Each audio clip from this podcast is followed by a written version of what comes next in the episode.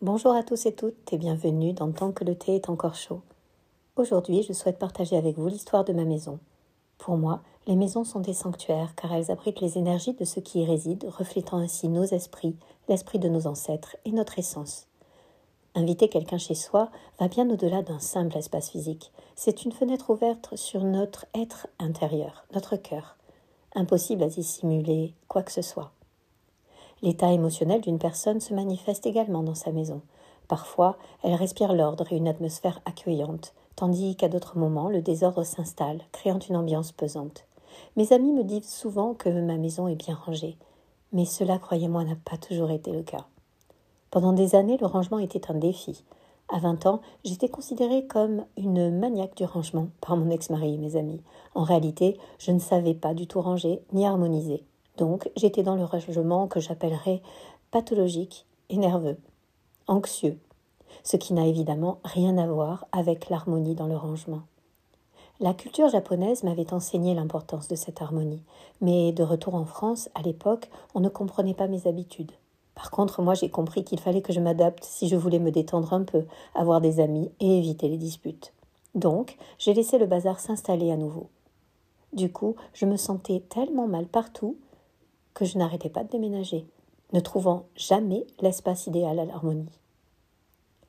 Lorsque je me suis remariée et que j'ai aménagé avec mes deux garçons dans la maison de mon mari, qu'il avait achetée avec son ex-femme et ses trois filles, j'ai pris la décision de respecter scrupuleusement leurs habitudes et leur harmonie établie, même si pour moi c'était vraiment très difficile.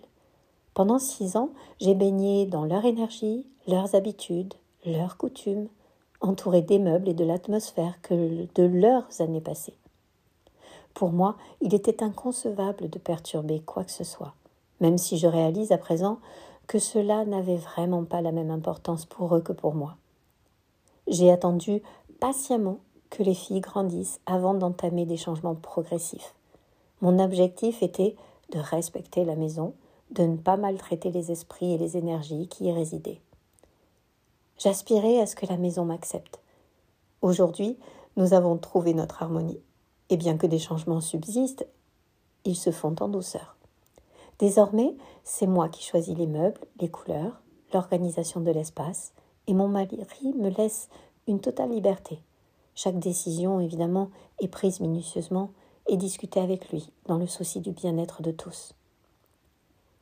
Et si maintenant je vous partageais que ma maison communique avec moi, m'inspirant des idées. Cela serait probablement difficile à saisir pour beaucoup. Je constate que le travail et les conseils de Marie Kondo, cette prêtresse du rangement, sont souvent l'objet de moqueries gratuites de la part de nos chroniqueurs français, que ce soit dans les magazines ou à la télévision. Ces railleries semblent souvent liées à un orgueil français qui confère, certes, un charme particulier, mais qui parfois limite la remise en question et l'ouverture d'esprit éléments cruciaux pour une richesse culturelle diverse.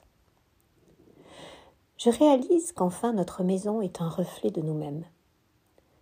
Chaque ouverture de porte est un partage de notre espace et de notre cœur, invitant les autres à comprendre l'importance de cette harmonie sans juger, car il est essentiel de comprendre les différences culturelles, croyances et habitudes, ne serait-ce que pour s'enrichir ou simplement partager. Dans ce podcast, je vais vous dévoiler les aspects de ma maison et les petites habitudes japonaises qui peuvent parfois paraître étranges aux autres et incompréhensibles.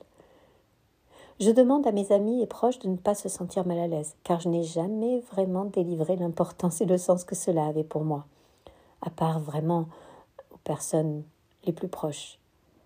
Évidemment, vous ne saviez pas tout cela, et votre amitié est tellement précieuse que je me suis toujours adaptée, et vraiment je ne le regrette pas. Mais il est temps de rentrer dans ma maison.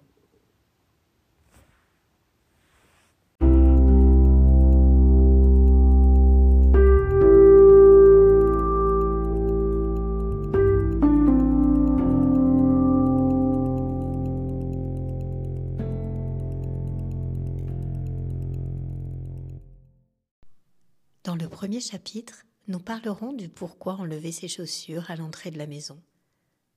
Alors, à très vite et prenez soin de vous.